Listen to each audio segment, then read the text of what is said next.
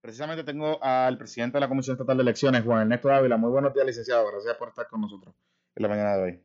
Buenos días, buenos días. Eh, Saludos a ustedes. Bueno, eh, si, las, si el Tribunal Supremo toma una determinación hoy o en las próximas horas o mañana, la Comisión Estatal de Elecciones, ¿cuándo estaría ready para poder continuar con el proceso primarista suspendido el domingo? Eh, nosotros estamos realizando todos los procesos para que el próximo domingo podamos culminar la según se acordó por la unanimidad el, el, domingo pasado. ¿Y, y, qué, ¿Y qué es lo que le falta al día de hoy? ¿Qué es lo que le falta el día de hoy? Eh, bueno, eh, estamos terminando los trámites de los contratos de alquiler con los centros privados de votación. Uh tenemos que llamar a cada uno de ellos, proveer que estén disponibles para el domingo. Eh, tenemos que sacar la orden de, de de compra de las cartas, sillas y mesas eh, que vamos a utilizar en los centros de los generadores, en los centros de votación del, de, del sur, ¿verdad? Que han sufrido mucho de las elecciones telúricas. Y esos son trámites que tienen que más el acarreo del material electoral, que eh, son, es decir, son varios trámites que tenemos que, que llevar a cabo. Ya hemos comenzado eh, el, los directores de operaciones de los partidos políticos tienen que establecer la estamos inmersos en ese eh, en esa planificación administrativa y también electoral. Hay determinaciones, por ejemplo, el Partido Popular Democrático ayer, su junta de gobierno, le ordenó al comisionado electoral del PPD que en los colegios donde se votó sin problema, el pasado domingo, que se realice el conteo, ¿no? El, el, se finalice el proceso de conteo en las máquinas. ¿Eso será posible? ¿Eso es posible en esta coyuntura?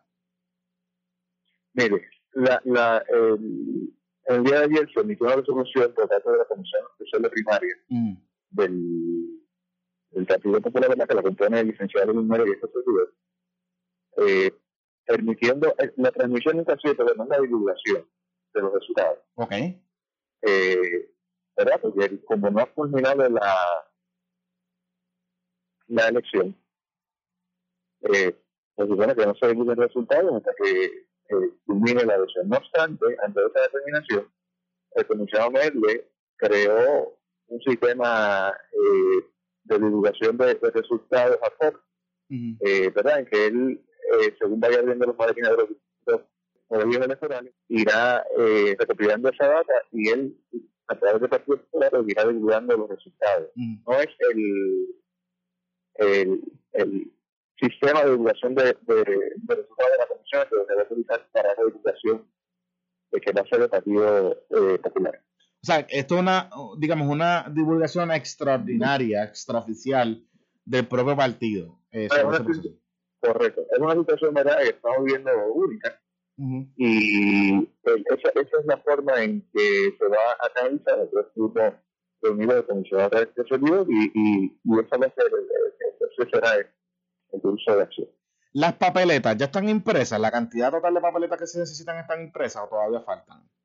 Ya, los maletines están completamente terminados. Había una papeleta de recuerdo mm. eh, que el, debe estar llegando hoy a la Comisión Estatal de Elección. Eh, licenciado, Pero las papeletas de los maletines, sí. para terminar todos los maletines, eh, todos los maletines electorales nos, nos eh, informaron los comisiones electorales que ya están culminados. Con la papeleta que ven en la Comisión Total de Elección. Definitivamente, licenciado. ¿Usted se siente eh, avergonzado de esta situación? ¿Usted cree que le, tiene, le debe pedir disculpas al país por lo que ocurrió el domingo? Mira, eh, ciertamente, eh, yo he dicho públicamente, puede haber alguien que esté más frustrado que yo. Eh, eh, no puede haber nadie, perdón, que esté más frustrado que yo eh, en cuanto a esta situación, ¿verdad? Eh, ciertamente eh, el pueblo eh, puertorriqueño, ¿verdad? Un sistema de, excelencia. Eh, desgraciadamente eso no ocurrió el pasado domingo. Hmm. ¿Y usted le garantiza al país que el próximo domingo esto no va a volver a ocurrir? Estamos tomando todos los pasos, ¿verdad? Faltan unas gestiones eh, que, que ya adelantamos ayer, pero no, eh, no hemos culminado para eh, poder eh, tener certeza, pero no, no, no que no podamos atender estas situaciones que, que reta, que en esas situaciones realmente son eh, complementar el, el, trámite correspondiente de, mm. de, contratación pública para tener los suplidores que nos, eh, nos hacen falta para poder llevar a cabo el evento. Ya para finalizar, ¿usted va a renunciar o lo está pensando?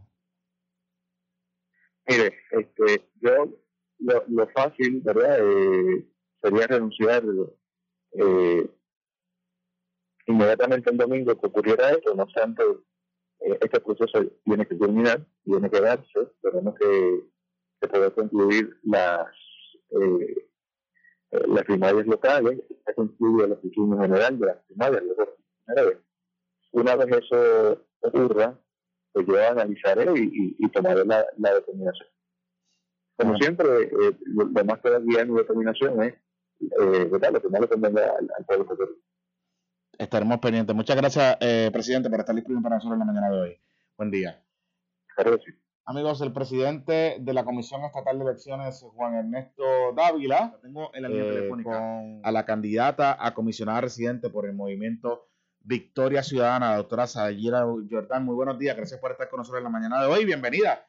Qué bueno que por fin pudimos Buenos días, buenos días, Jonathan. Qué alegría poder conocerte finalmente. Buenos días a tu público radio oyente también. Y, gracias a usted por eh, aceptar nuestra invitación y estar con nosotros disponible eh, en esta mañana. Eh, le quería preguntar, sé que esto es un proceso que no es de su partido y no es de su colectividad, pero usted es una candidata eh, aspirante a ser comisionada residente. ¿Le preocupa de cara a la elección general todo esto que ha pasado en las primarias del PNP y del PPD? Imagínate, pues claro que sí, no solo como, como ciudadana, o sea, esto es un, un, proceso que lacera nuestra democracia y no importa por quién tú votes, tú tienes un derecho a votar. Así que en ese sentido, eso, eh, los dos partidos de la vieja política pues han, han cometido lo, lo, que yo he llamado un intento de golpe de Estado, porque tenemos eh, dos personas, los presidentes de los partidos, abrogando derechos que no le correspondían, eh, suspendiendo ese proceso primarista que ya estaba en eh, ya estaba en pie, ya estaba en proceso, así que eh, de verdad que es extremadamente preocupante para nosotros como movimiento nuevo, que sabemos que la Comisión Estatal de Elecciones por la evidencia se demuestra que no está lista. De hecho, el comisionado del Partido Popular Democrático anoche mismo, en jugando pelota dura, aceptó que la Comisión Estatal de Elecciones no está lista ni para hoy ni para el domingo, básicamente. Así que, ¿cómo, qué, podemos esperar el 3 de noviembre? Estamos nosotros en una iniciativa reclutando personas para velar nuestro voto. Defiende nuestro voto o defiende el voto.com es el sitio donde deben ir para registrarse, para trabajar como funcionarios y ayudarnos a defender nuestros votos ayer mismo, precisamente en ese programa de Jugando Pelotadura, estuvo la comisionada residente Jennifer González eh, y se le preguntó, eh, se le hicieron varias preguntas, pero me, me llamó la atención una expresión que hizo de que ella no es, ella no se siente parte de esta administración. ¿Qué, qué, qué reacción le merece esa expresión de la comisionada? Eso fue risible. Este, eh, yo, yo creo que no te llamó la atención a ti nada más, sino a mucha gente en Puerto Rico. Eh, pero eh, yo creo que es otra parte de la astucia política que la, caracteriza a la comisionada, una carrerita política de más de 20 años en lo que el partido le ha exigido mucho sacrificio llegó al Congreso, que yo creo que es tan lejos como posiblemente va a llegar, porque ella pues trató de llegar a la gobernación el verano del 2019, pero no se le permitió Wanda Vázquez, así que hay esa animosidad entre ellas dos. Lo que la guía a ella finalmente es la sed de retener el poder y, y eso contrasta mucho con mi deseo de servir teniendo a Puerto Rico primero, para la comisionada, la comisionada y el Partido No Progresista primero. Definitivamente. Y, y le, le pregunto, eh, doctora, en términos de digamos, un elector o unas personas que nos estén escuchando en la mañana de hoy que estén pensando por quién van a votar, eh, ¿qué deberían tomar en consideración para votar por usted? ¿Qué, deberían saber de usted para decir, bueno, pues en vez de votar por Jennifer González, que es estadista, yo siendo estadista, pues puedo votar por una candidata de un movimiento nuevo que dice que es estadista. Eh, ¿qué, cómo, ¿Cómo dentro de esa coyuntura del movimiento usted puede ayudar o impulsar el tema de la estabilidad para Puerto Rico? Eh, es importante que los electores sepan que, aunque yo soy nueva en la política, no soy nueva en el Congreso. De hecho, ya yo he estado sosteniendo reuniones con varios miembros del Congreso, ambos eh, demócratas y republicanos. Así que eso es una de las cosas más importantes porque eh, yo creo que el tema más importante en la comisaría es restituir la credibilidad de Puerto Rico ante el Congreso y ante ante el público americano. De hecho, eh, la comisaría que yo presento y, promulgo es una comisaría, lo que yo le llamo la comisaría grande para Puerto Rico, contrastando con la comisaría chiquita de la comisionada. Ah, la comisionada solo lo que hace es anunciar fondos que en muchos casos, en la mayoría de los casos, son fondos que ya vienen a Puerto Rico de todas maneras, no necesitan la intervención de ella para de ningún modo. Eh, y en otras ocasiones anuncia fondos, ella anuncia, anuncia estratégicamente como para eh, dárselas de que ella trabajó en los fondos, pero en realidad esos fondos son los resultados de propuestas que mucha gente, como yo en mi caso, que lo he, lo he experimentado, mm. he trabajado para una propuesta y la comisionada anuncia los fondos como si ella los hubiera trabajado. Así que eh, eh, mi interpretación de la comisaría es mucho más amplia en el sentido de que yo no voy como republicana ni como demócrata al Congreso, yo voy como representante de Puerto Rico y entiendo que la comisaría tiene un potencial mucho más grande de lo que hasta ahora se ha utilizado. Eh, como, como ¿qué, ¿En qué sentido sería distinto, digamos, más allá de pedir fondos o pelear porque se, a Puerto Rico se le trate eh, de, más favorable cuando se asignen fondos federales? ¿Qué otras cosas eh, la comisaría pudiese hacer en ese contexto político del Congreso? Como representante de Puerto Rico en el Congreso, la, ah, la comisaría tiene un potencial de establecer eh, eh, lazos con las agencias federales. En ese sentido, en el pasado, por ejemplo, digamos, durante esta emergencia del COVID, hemos visto que la comisionada no tiene esos lazos con el Departamento del Trabajo, con el IRS, eh, eso, eso, afecta eh, ese proceso de asignar y, y, delegar esos fondos a Puerto Rico y que le lleguen a las personas aquí, a los puertorriqueños. Además de eso, yo eh, creo que tenemos que potenciar y capitalizar en, en, en, la, en, el potencial que tiene la comisaría para darnos a conocer a través de todos los Estados Unidos en los ciudadanos, de manera que se resuelva no solo los problemas financieros y, promover el desarrollo económico de Puerto Rico, sino también resolver el problema del estatus. Y en ese sentido, como estadista, pues yo, eh, yo veo, yo estoy segura de que la posibilidad de resolver el estatus como Puerto Rico determine que quiere, si es votando por la estabilidad, votando por la independencia o votando por la libre asociación al final, a través de una asamblea constitucional de estatus, es mucho más viable, mucho más posible y de hecho va en línea con lo que ha dispuesto el, Departamento de Justicia Federal y los proyectos y los informes que hay en el Congreso y en la Casa Blanca. Yo le iba a preguntar sobre ese particular, porque usted pertenece a un partido, al Movimiento Victoria Ciudadana, donde convergen distintas personas, distintas eh, ideologías de estatus o, o ideas para resolver el estatus. Y he visto en ciertas discusiones, en ciertos momentos, que hay parece que tensión entre las facciones que creen en la soberanía o en la independencia para Puerto Rico y en la, entre las facciones que creen en la estadía, como es el caso de usted, me parece que hay otra eh, aspirante representante eh, que también creen en, la estadidad para Puerto Rico y el, candidato recientemente que eh, va para la Cámara por la Acumulación, este, el, hijo de Bernardo Márquez, Bernardo Márquez, que también cree en la estadía para Puerto Rico. De hecho, él nos confesó aquí que ese tema de la estadidad en, el movimiento es un tema un poco difícil de manejar. ¿Cómo usted ha podido manejar esa situación en el movimiento de Victoria Ciudadana? Bueno, mira, eh, la agenda urgente es clara, la agenda urgente presta los tres pilares y uno de ellos es la decolonización y, la y en la agenda urgente están reconocidas las tres alternativas de estatus, las tres posibilidades, las tres opciones que son reconocidas por la por la Organización de Naciones Unidas, independencia, libre asociación y estabilidad.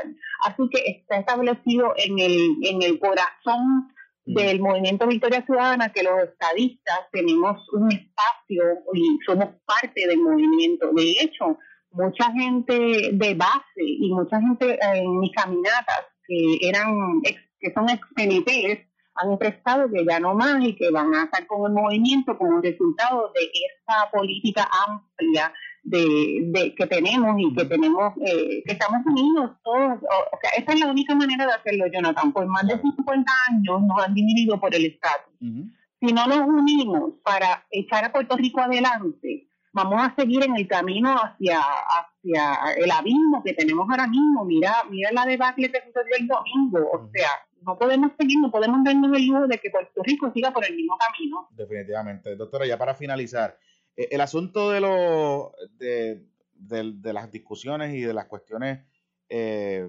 cibernéticas, particularmente con la política, siempre toma un, rol importante y en los últimos años, eh, a través de las redes sociales, pues hay personas que se dedican a, a, impulsar o tratar de modificar la opinión de las personas a través de cuentas falsas o de troles. Yo sé que usted y yo hemos tenido discusiones sobre este particular, pero yo le quiero preguntar de frente a usted. Usted me asegura, usted me asegura que usted no tiene una cuenta eh, troll eh, en las redes sociales que utiliza para impulsar su, su, sus temas y su agenda eh, en Twitter. Usted me lo asegura. Para, para nada, jamás. Mira, este Jonathan, número uno, yo soy nueva en la política. A mí no me interesa promover una, una candidatura por medios este, turbios, ¿entiendes? No, no, no tengo por qué, si yo me estoy dando a conocer y Puerto y estoy teniendo un apoyo que yo encuentro que es, es, avasallador en, el, en, el, poco tiempo que estado y con el poco dinero que tengo. Así que no, no tengo necesidad de eso. Sí, hay, personas, este, y lo sé porque lo he visto, hay personas que, se han dado la tarea de promover mi candidatura. Yo no tengo nada que ver con eso. Estaremos bien pendientes y gracias por estar disponible para nosotros en la mañana de hoy y los micrófonos están disponibles para usted y para cualquier Muchísimas gracias, un placer y que tengan un excelente día. Vamos, vamos hacia la esperanza. Ya hay que dejar atrás esta, esta, esta pesadilla horrible que hemos pasado en estos últimos años. Definitivamente, gracias por estar en la línea telefónica a el agente encargado de la división de robo a bancos, José Ayala. Muy buenos días, gracias por estar con nosotros en la mañana de hoy. Muy buenos días allá en el estudio a todos. Bueno, la última vez que usted y yo tuvimos la oportunidad de dialogar, eh, nos habíamos quedado en que eh, el Departamento de Justicia y los procuradores de menores le habían pedido una información adicional a la policía para entonces considerar si se pedía eh, o se emitía el, el supina o, el requerimiento de información al Colegio de San Ignacio. ¿Qué ha ocurrido sobre esa situación en estos últimos días? Mira, todavía estamos en espera de los documentos que nos entregue el Departamento de, del Trabajo eh, para así eh, hacer las gestiones que nos, nos, nos pidió el procurador y, y, llevarle la documentación que, está requiriendo para entonces posteriormente que no, no, nos, nos facilite la subpina. la información que le está requiriendo es relacionada al Departamento del Trabajo, o sea, lo que le están requiriendo los fiscales digamos. Sí, sí, sí, sí y al, Departamento de Trabajo y a EBT, al otro sitio. ¿Y por qué todavía no se le ha podido entregar esa información a ustedes? Eh, ellos tienen un volumen de trabajo bastante, ¿verdad? Mm. Son bastantes casos. Eh, y están trabajando con, con, con los mismos, tú sabes. Okay. ¿Y han recibido información adicional sobre esta situación, sobre este caso? Bueno, no, nosotros estamos, ¿verdad? Hasta el momento lo que tenemos, como tú sabes, tenemos estos dos casos. Nosotros entendemos que va a haber más casos, pero necesitamos esa documentación primero que nos llegue para entonces nosotros determinar, eh, ¿verdad?, eh, eh, que hay más casos o no.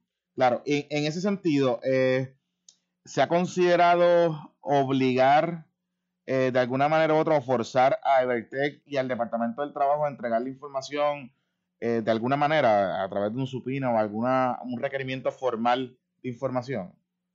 Sí, estamos, ¿verdad? Eh, eh, primero estamos haciendo verbalmente la comunicación, ¿verdad? Con las personas indicadas mm. para ver cómo la, la reacción, si no, pues sería mediante su vida.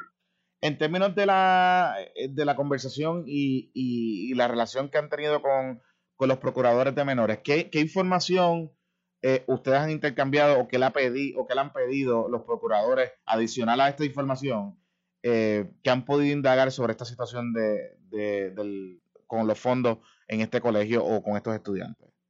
Lo, que pasa es que como la investigación es relacionada con menores, ¿verdad? No podemos mm. hablar de la misma y los detalles de ella, ¿verdad? Por, por, ser menores. Claro. el momento. No, ¿No han habido más padres que hayan entregado cheques de sus hijos al Departamento del Trabajo? Que yo tenga conocimiento en estos momentos, no. No, ok. Y, y, en términos de las otras investigaciones paralelas que hay con, con fraudes al PUA, ¿ustedes han podido identificar esquemas adicionales con otras personas, no necesariamente con el colegio, con otras personas? Sí, bueno, hay, hay, hay varios, varios esquemas, ¿verdad? Corriendo hasta el momento. este, y siempre, todo, cada vez surgen este, eh, modos operando indiferentes. ¿Ah, sí? ¿Como, como Que, que, otras, ¿Qué otros modos operandi han podido identificar distintos a los que ya han divulgado en estos días? Mira, eh, eh, el último fue el de la cárcel, como tú sabes, que, mm. supuestamente detuvimos una persona que está, estaba presa para el mes de abril. Wow. Y, y este había solicitado el PUA. eh, ¿verdad? Eh, cuando salió de la calle en abril, este nos dijo que nos, le entregaba una licencia y empezó a cambiar cheques del PUA. Ese es un ejemplo. Increíble. Eh, o sea, que, que, básicamente aquí cualquier persona que tenga sangre y respire puede solicitar, ha, podido solicitar el PUA y ha podido vulnerar el, digamos, la, la, salvaguarda que tenía el sistema para solicitar los fondos al final del día, eh, con documentos falsos y, y situaciones particulares. Eh, Eso es lo que estamos chequeando. ¿Y han, han podido, digamos, tener algún tipo de conversación con el Departamento del Trabajo para que ellos modifiquen de alguna manera u otra la manera en que están tramitando estas situaciones y evitar o limitar, digamos, eh, estas situaciones de fraude? Sí, se, está hablando, ¿verdad? Y se está orientando, ¿verdad? El personal del Departamento del Trabajo, ellos están, ¿verdad? Haciendo los ajustes pertinentes para evitar esto. Entiendo que en estos días, si no me equivoco, ellos van a estar trabajando con eso para requerir más información y evitar este tipo de fraude. Y ya para finalizar, gente, el término de, la, de los bancos, eh, ¿continúa la preocupación latente de la posibilidad de fraude o los bancos ya han estado más pendientes a, a los cambios de los cheques y a estas situaciones que se han dado para evitar eh, pérdida de fondos o dinero público en esta situación? En, estos días eh, recientes ha habido una merma en cuanto al cambio de los cheques, ¿verdad? Eh, porque estaba diariamente eh, haciendo dos y tres intervenciones mm. eh, y ha bajado, ha bajado. Entiendo que tanto los bancos como, las personas han, han recapacitado, ¿verdad? Y han analizado la situación. Entiendo también que han entregado muchas personas, han entregado cheques que no les respondían. El Departamento del Trabajo salió una noticia ayer si no me equivoco. Relacionado con eso, entiendo que el mensaje ha llegado. Estaremos bien pendientes, gente, como de costumbre. Muchas gracias por estar disponible para nosotros en la mañana de hoy con esta información. Buen día.